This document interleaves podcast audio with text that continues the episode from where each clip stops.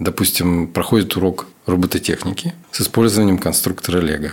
Прозвенел звонок, ребенок не успевает убрать за собой, и на столе остается вот эта куча беспорядка. Ребенок уходит, лампа, которая, в принципе, вот настольная лампа по типу пиксаровской, да, с такой же примерно, с такими же возможностями двигаться, с такой же кинематикой.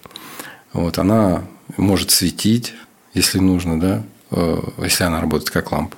Но когда ребенок ушел, лампа при помощи нейросети определяет, какие детали остались, собирает их, в нее встроен тоже пневматический захват специальный. Собирает, и через 15 минут у вас на столе чисто, а детали разложены по ячейкам контейнера. В этом выпуске ИТМО Research Игорь Лосицкий, заведующий лабораторией молодежной робототехники. Мы обсуждаем проекты призера международных соревнований и процесс обучения. Сколько сейчас команд вы поддерживаете и тренируете? Как правило, э, у меня занимается в лаборатории около 20 человек в среднем угу. всегда. Вот из них формируются обычно каждый год где-нибудь в среднем три, э, три команды, которые делают три проекта. Это может быть команда из трех человек, может быть из пяти человек. Вот. А также мы делаем работаем над проектами, которые не требуют создания какой-то команды. Вот. Это может, над этим проектом может работать вся лаборатория, все, кто захотят. Расскажите, пожалуйста, тогда чуть подробнее о самой лаборатории и чего она состоит с точки зрения и людей, и инфраструктуры. Лаборатория небольшая. А лаборатория э, имеет свои корни а, ведет свое начало из 239 лицея, когда это была просто э, небольшая творческая лаборатория, а, э, э, именно робототехники, творческая лаборатория робототехники. Мы делали с ребятами проекты сначала из Лего, потом уже добавляли что-то другое. Вот, проекты становились более разнообразными. Но в определенный момент нас пригласили в университет ЭТМО. Формат сохранился, а мы работаем с детьми, но теперь мы уже работаем и со студентами тоже, потому что так получается, что мои ребята поступают в университет, очень многие университеты ТМО поступают, и продолжают работать над проектами, только более сложными. Ну, по сути, они осуществляют некоторую преподавательскую функцию, в том числе и в лаборатории, друг другу помогают. Да. Одна из э, главных особенностей нашей лаборатории – это то, что э, у нас ребята учатся друг у друга, они ну, как правило, очень часто бывает так, что в современных, что касается современных каких-то технологий, а даже школьники порой знают больше, чем взрослые, и не просто взрослые даже, чем преподаватели. Поэтому эти возможности нельзя упускать, и мы это используем. Например, программирование в какой-то области, да, а, они очень быстро схватывают, и потом очень-очень легко передают эти знания друг от друга. Вот. И у нас есть небольшие курсы. Бывают ребята э, сами. Вот, допустим, у нас есть ребята, чемпионы мира, которые в той или иной области преуспели да, в робототехнике. Потому что робототехника, она из разных областей состоит. Там может быть и механика, может быть программирование, может быть 3D-моделирование. Да? А кто-то из ребят наиболее э, преуспел в какой-то из этих областей. Вот. И тоже передают знания, но мы собираем группу из младших которым не хватает этих знаний. Вот. И в определенные дни ребята им рассказывают, передают свои знания. Но они выступают в качестве уже приглашенных экспертов. Нет, это, это больше про, похоже на то, что вот э, ребята преподаватели. Угу, угу. Они создают небольшие свои программы, я угу. их смотрю, утверждаю. И они по этой программе угу. преподают. это полноценное такое, обучение. Э, да, ну не совсем полноценное, потому что это короткие достаточно курсы. Они э, длятся там, может быть, э, в зависимости от сложности, от количества э, тех детей, которые угу. хотят это получить знания. Вот. Бывает э, полгода длится, раз в неделю, допустим, да. Иногда два месяца. Если, допустим, нужно э, каких-то уже ребят опытных достаточно, да, обучить, э, допустим, работе с, нейросеть, с нейросетью, да, вот, тогда это недолго длится. Давайте попробуем проследить путь человека, который проходит даже такие короткие курсы у вас, начиная от самых младших ступеней, начиная от школы и до участия в крупных соревнованиях? Через что он проходит? Как вообще ребята попадают к вам? Ну, ребята попадают совершенно по-разному. А, у нас есть э, официальный набор в начале сентября. Мы проводим, э, нужно записаться для этого, заполнить Google форму. А, и мы им звоним, приглашаем на собеседование. Вот, э, обязательно нужно пройти собеседование, тестирование, небольшой тест, не очень сложный. Нам важно понять, что ребенок не случайно оказался и что у него есть какие-то базовые знания, потому что с нуля учить у нас просто нет времени, потому что у нас сверхзадачи мы ставим перед собой. Одна из наших главных задач – это участие в самых крупных, какие только бывают, мировых состязаниях. Ну, не просто участвовать надо, желательно, а, чтобы были результаты. И за какое время человек должен добраться до таких соревнований? По-разному. Бывает, бывают ребята, которые постарше приходят в лабораторию, да, допустим, это друзья уже тех ребят, которые к нам ходят, да, mm-hmm. узнали про лабораторию, заинтересовались, пришли. И они уже что-то умеют. Особенно если это а, какие-то ну, такие одаренные дети из хороших школ, где хорошо с математикой, там хорошо с программированием. Вот. И сами очень э, любознательные, заинтересованные. Да, тогда это может э, ну, полгода, и ребенок уже на каких-то мировых соревнованиях. И это доступно для уч- учащихся примерно какого возраста, каких классов? По-разному. Все по-разному, абсолютно. Нужно смотреть на самого ребенка, э, на учащегося, да, как, как он себя проявляет. Давать соответствующие ему задания. Если он справляется, можно эти задания усложнять. Вот, и тогда у него вполне очень высокий шанс попасть куда-то на серьезные соревнования. Вы говорите, что действительно можно дойти буквально за полгода-год до серьезных соревнований. А, через какие шаги, этапы проходит человек, может быть, с точки зрения сложности проектов, э, может быть, есть какая-то определенная у вас уже готовая траектория развития или типы таких траекторий? Э, есть э, типы траекторий для конкретных соревнований. Вот именно начало разработки проекта, да, начиная от самой идеи. Вот мы получаем Изначально мы получаем, допустим, тему какую-то. Да?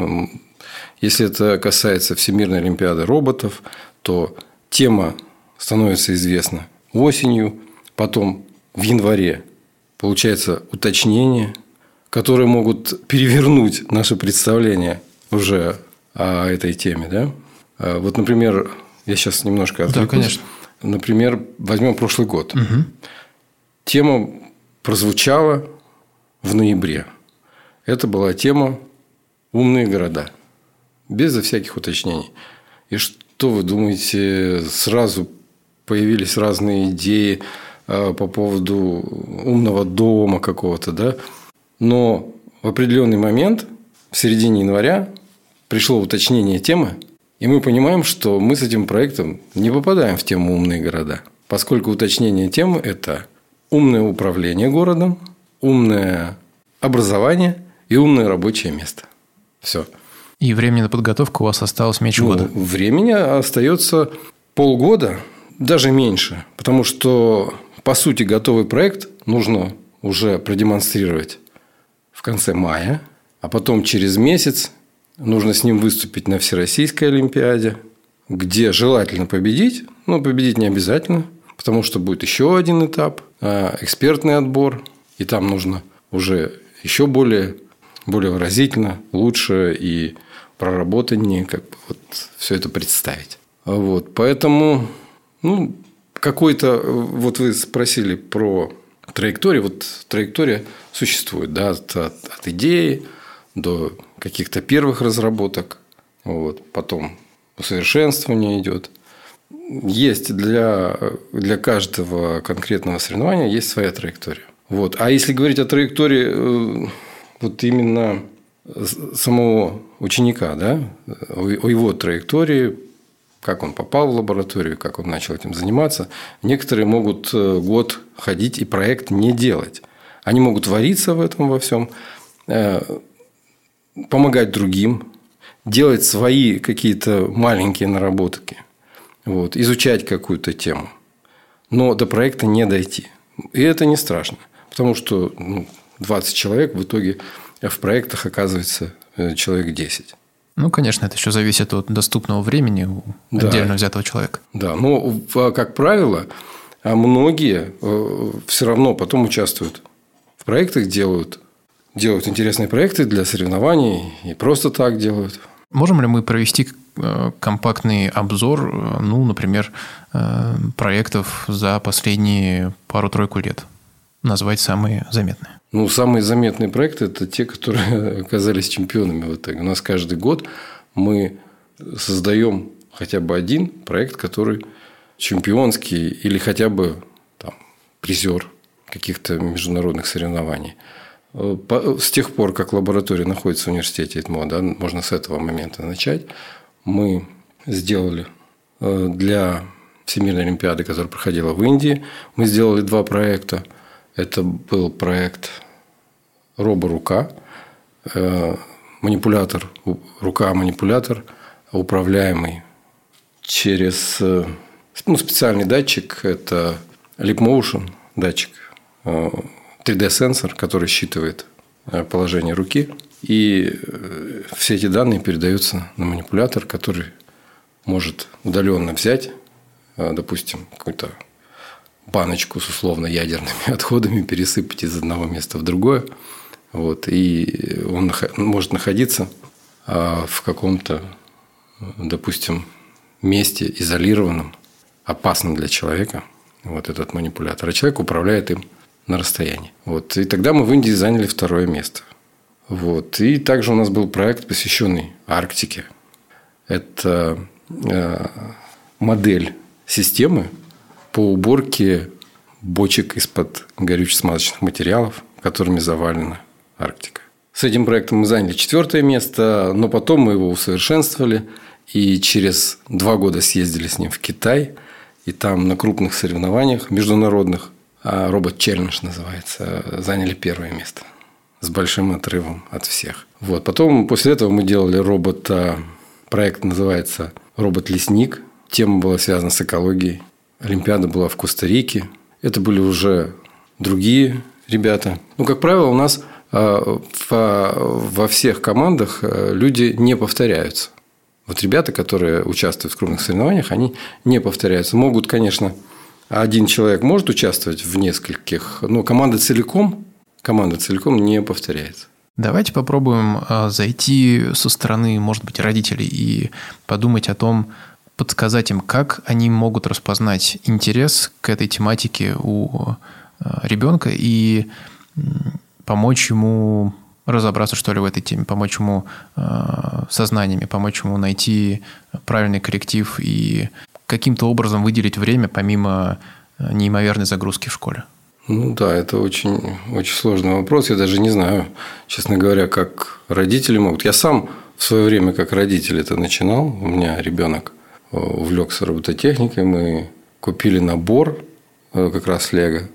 Вот, и с тех пор мы начали с ним делать эти проекты. И ну, потом меня пригласили в 239 лицей, чтобы я там преподавал.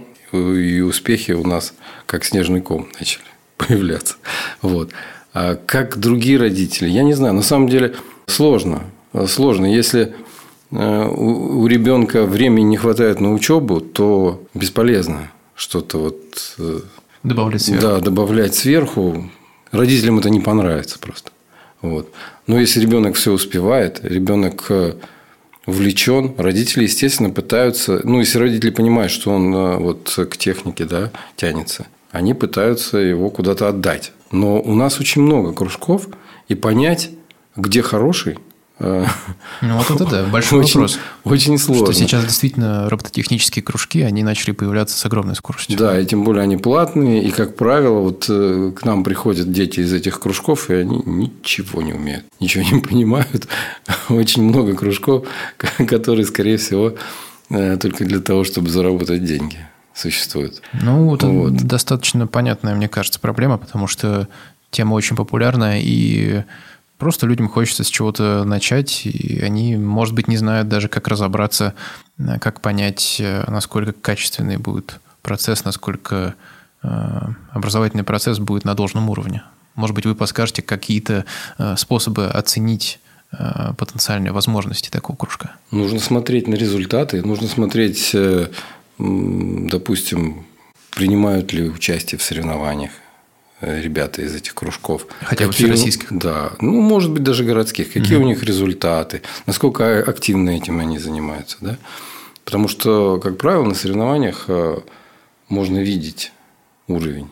Сейчас, тем более, когда очень много этих кружков, э, конкуренция очень большая, особенно всероссийских. Чтобы туда еще попасть, нужно пройти большие отборы в регионах, потом, что, чтобы выйти уже с российских на мировые, это, по-моему, вообще из разряда чего-то фантастического. Очень сложно. Вот. И если есть результаты у каких-то кружков, то да, значит, там чему-то учат. А бывает ли так, что, ну, допустим, э, люди уже, вот как вы говорили, поучились э, в других кружках, в других заведениях, и они приходят к вам, э, ну, с хорошими результатами? Да, бывают. Бывают, но но они рассматривают эту возможность как э, переход, ну, может быть, в другой класс какой-то, повышение квалификации. И, допустим, в предыдущем месте они э, выбрали все возможности, теперь они переходят к вам и могут получить доступ там, к инфраструктуре, на которой они подготовятся к соревнованиям высокого класса. Да, в общем, инфраструктуры у нас, как говорится, побольше. Будет возможности в этом плане побольше, но еще у нас э, есть э, то, чего нет у других, это именно вот сама по себе творческая атмосфера, где а, есть возможность себя проявить. Потому что я и вот у нас еще есть другие педагоги, Евгений Евгеньевич, например, Заварин, мы смотрим на ребенка. И главная у нас задача э, развить именно его творческие способности, дать ему возможность свободно творить. Это очень важно, потому что важно создать э, личность, которая, ну вот как сказать, создавать именно каких-то креативщиков. Вот такое слово английское. Нужно, чтобы было какое-то вот э, какая-то энергетика в них сохранялась, желание именно творить, придумывать, изобретать. Э, допустим, начиная сам, с, просто с идеи. Вот саму идею как-нибудь перевернуть с ног на голову и посмотреть неожиданным образом. Очень часто мы замечаем даже на крупных соревнованиях, когда люди ну, на самом начальном этапе э, зацикливаются на какой-то банальной идее, скучной. Вот, например, была э, тема Еда имеет значение, вот так вот называлась тема. И нужно было какие-то найти способы нетрадиционного земледелия, там вот что-то такое. Да? И очень многие первую попавшуюся идею, там, связанную с гидропоникой, взяли. И там половина была посвящена этому. Скучно и неинтересно. Вот. Но мы, например, тоже выращивали якобы клубнику, но придумали совсем другое, неожиданное совершенно решение. И это тоже было а, одним из э, факторов, вот, которые позволили нас победить, нам победить. Расскажите чуть подробнее об этом проекте. Ну, проект э, был... Это был стенд, грядка, на котором были разбросаны игрушечные клубничные. Ягоды были трех видов. Это недозревшая, перезревшая и спелая. А, по рейке двигался манипулятор с камерой. Он мог контролировать все, что находится на грядке. При помощи видеокамеры мы обнаруживали, где находится клубника, какого она вида. А, то есть сначала при помощи алгоритмов технического зрения мы обнаруживали, где находится клубника, ее координаты. Потом при помощи нейросети определяли свойства этой клубники. Это спелая, недозревшая или там перезревшая. Вся эта информация размещалась э, в приложении, в интернет.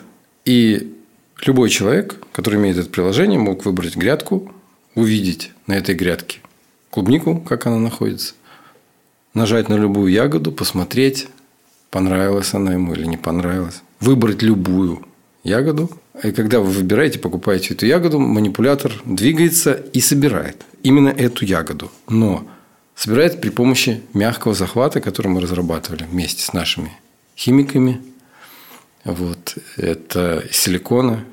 Технология э, была придумана в Гарварде. Э, при помощи пневматики, когда воздух подается внутрь захвата, захват может взять клубничку, если создать там вакуум, то захват ее отпускает. Вот не повреждая клубничку, мы берем этим захватом ягоду, приносим на квадрокоптер. Квадрокоптер улетает вместе с ягодой, куда вам нужно. В общем, такой цикл, э, некий э, такой урбанистический, такой современный, э, современная городская грядка, которая может находиться на крыше небоскреба, офисного центра какого-то, и любой сотрудник может взять себе конкретную клубнику и вам маленький квадрокоптер принесет ее прямо к столу. Ну, это такой серьезный масштабный проект. И мне кажется, если даже взять ну, человек пять инженеров с э, высшим образованием, не факт, что они с ним справятся. Если это делать не в формате стенда, а вот по-настоящему, да, чтобы это была настоящая грядка, конечно, это будет нереально сложно. Но в формате стенда это просто, э, ну как просто, для нас просто, да, но все равно мы год потратили на это. Там есть ряд задач робототехнических, сложных, которые мы как раз решили. Мы их поставили перед собой и решили. Но все-таки с учетом того, что задач много и много, э, в том числе и манипуляторов, блоков в этом проекте, э, вы приходите к идее, когда вы формулируете, вы основываетесь уже на существующих наработках или практически полностью все ребята делают с нуля? Э, смотрите, кое-что, естественно, мы заимствуем, потому что уже какие-то решения существуют. Мы просто интегрируем их, да? Вот. Но в целом а, сама идея, вот э, сам проект получается оригинальным. Скажем так, там, допустим, ничего такого сверхъестественного мы не придумали, да, не изобрели, но взяли одно, взяли другое, совместили, попробовали, поэкспериментировали – в итоге получилось что-то оригинальное. Ну, если вот брать и рассматривать непосредственно этот проект, есть ли какая-то специализация внутри команды? А, кто-то отвечает за, допустим, распознавание, кто-то отвечает за манипулятор. Да, а как правило, у нас это есть. Бывают, конечно, ребята, которые ну, универсальные, они владеют э, в любой области могут что-то сделать. Вот. Но, как правило, да, программируют э, один, конструирует другой, разрабатывает, допустим, какие-то 3D-модели, э, а там, третий. У нас был, например, проект, это робот Эльза, который играет на флейте. А, девушка, и там вот э, у нас один ученик, ну сейчас студент первого курса, смоделировал полностью руки для робота по примеру своих рук. Пальцы вот свои измерял, сделал. Очень интересно получилось. По той теме, о которой вы говорили ранее, связанной с технологиями для умного города, а, Расскажите, пожалуйста, об этом проекте, как он выглядел и чего удалось добиться. Да, это наш последний проект. Мы связали в этом проекте две темы, две вот подтемы такие. Это умное образование и умное рабочее место. Мы сделали умное рабочее место школьника. А вот это интегрированный образовательный процесс все получилось. А, это робот э, лампа, который э, может собрать со стола разбросанные детальки Лего. Допустим, проходит урок робототехники с использованием конструктора Лего.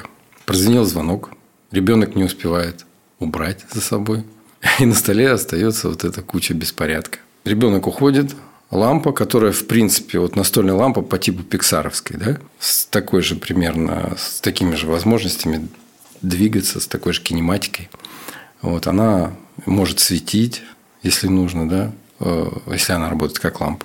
Но когда ребенок ушел, лампа при помощи нейросети определяет, какие детали остались, собирает их, в нее встроен тоже пневматический захват специальный. Собирает, и через 15 минут у вас на столе чисто, а детали разложены по ячейкам контейнера. Не просто в кучу смели. Да-да-да, именно вот в каждый на свое место. И она выполняет еще некую классификацию этих деталей. Да, классификация. Мне было бы еще интересно узнать, э, какие, может быть, вы видите сложности с точки зрения вот текущей ситуации. Все ли удается реализовать в том виде, в котором вы хотели бы, и что, может быть, вы могли бы улучшить, вот как вы сами оцениваете? Как правило, у нас просто не хватает времени. Вот э, это самый главный ресурс. Ну, эти ограничения вы не контролируете, это организаторы международных соревнований, насколько нет, я понимаю. Нет, в принципе, у нас очень много идей, очень mm-hmm. много задач. Это я не говорю конкретно о каких-то соревнованиях, mm-hmm. а о тех задачах, которые мы сами себе ставим. Mm-hmm.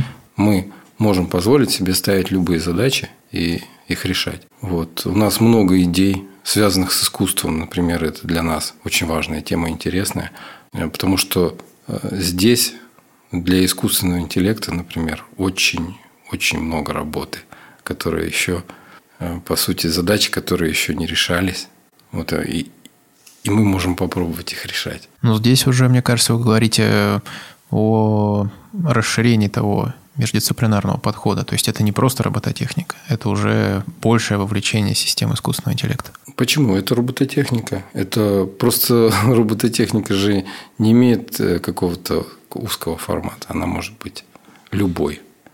А почему мне этим интересно заниматься? Потому что простор очень большой для фантазии, для работы. И, например, любой проект, который мы сделали, можно было бы еще больше усовершенствовать, еще лучше сделать, интереснее. Но не хватает времени, не хватает э, на самом деле вот подготовленных ребят, да, вот э, тех ребят, которые способны создавать очень сложные, интересные проекты, не так много. Ну, допустим, 10 из 20 человек, как правило, человек 10 – это такие, которые могут все, и человек 10, которые еще на подходе, которые делают проекты попроще. Ну, там бывает младшая у нас категория, старшая, средняя, вот там от возраста много что зависит. Задачи разные. Ну, мы стремимся делать э, все как можно сложнее и, ну, естественно, оправданно, чтобы была сложность как можно оригинальнее, интереснее, чтобы это вызывало интерес, находило отклик. Э, вот как э, искусство, оно же находит отклик в душе человека, да, вызывает какие-то эмоции. Также и наш проект должен вызывать какие-то эмоции и быть не просто какой-то технический вот сложной вещью, да, но он должен быть интересен еще помимо, помимо обычной сложности, еще чем-то интересен. Вот э, здесь мы как раз близко подходим к понятию, как мне кажется, art and science, где наука и искусство вот соседствуют. На этом все. Если беседа показалась вам интересной, поддержите нас в Apple подкастах. It More Research теперь выходит и на YouTube с тайм-кодами и слайдами по содержанию выпусков.